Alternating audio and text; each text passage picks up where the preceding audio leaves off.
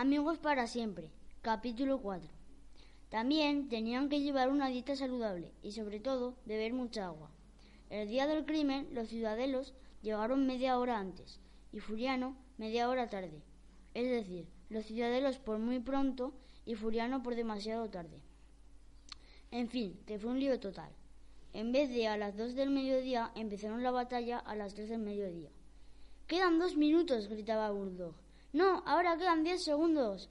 Diez, nueve, ocho, siete, seis, cinco, cuatro, contestó Aquiles. El alcalde estaba allí, y cuando dio la señal, Furiano corrió con toda su furia, y el listo de, y el listo de Aquiles cogió a todos de un brazado. Saltaron y Furiano se estampó, se estampó contra las vallas. Además, los ciudadanos les dijeron a los siervos que cuando gritaran ayuda era señal de que tenían que acudir a la plaza de la catedral, el lugar en el que se iba a realizar la batalla.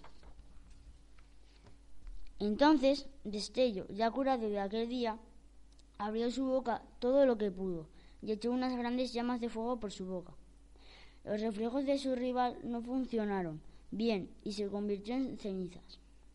Para rematar y asegurarse de que Furiano no estaba mintiendo, Aquiles se puso a saltar encima suyo. Saltó tan alto que cogió la luna y la bajó hasta la tierra. Entonces fue cuando Aquiles dijo Bulldog, te toca a ti. Haz lo que creas más conveniente. Y Bulldog le contestó Claro que lo voy a hacer. La dispararé con mis supercolas. Cogió y dijo, y dijo Disparad mis increíbles colas, disparadle. En ese momento las colas se quedaron quietas y Bulldog dijo Chicos, hasta aquí he llegado. Mis colas ya no funcionan y no podré asistir a más batallas.